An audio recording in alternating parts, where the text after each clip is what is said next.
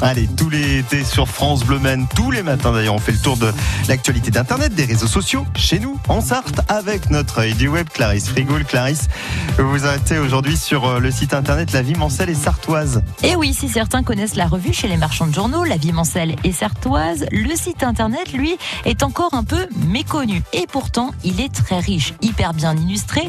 Il est géré par des bénévoles passionnés de patrimoine, de culture et d'histoire en Sarthe et n'hésite pas à publier des articles sur l'histoire locale, le sport, les Sartois célèbres, hors du commun ou encore des personnages en lien avec la Sarthe, riche de patrimoine du Mans et de la Sarthe. C'est ce que vous pouvez découvrir sur la vie mancelle et sartoise, une histoire que vous pouvez vivre aussi en images grâce à certaines photographies d'archives des villes et de villages de la Sarthe, comme Le Mans par exemple avec sa place de la République, la commune de Coulaine ou celle de Marigny-Laillé ou encore Montfort-le-Génois. Des photos aussi consacrées à des véhicules insolites comme le tramway à vapeur ou encore certains véhicules qui circulait en Sarthe. Vous pouvez choisir différentes rubriques telles que de la lecture avec des articles là encore consacrés au patrimoine et à l'histoire du département avec notamment les 24 heures du Mans et les femmes engagées dans la course ou encore l'exploit de l'aviateur Charles Godefroy par exemple ou encore un article consacré à l'Union sartoise, la société gynique de tir et de préparation militaire fondée au Mans en 1886. Et oui, on en apprend des choses. Et si vous êtes passionné d'histoire, de culture et de patrimoine,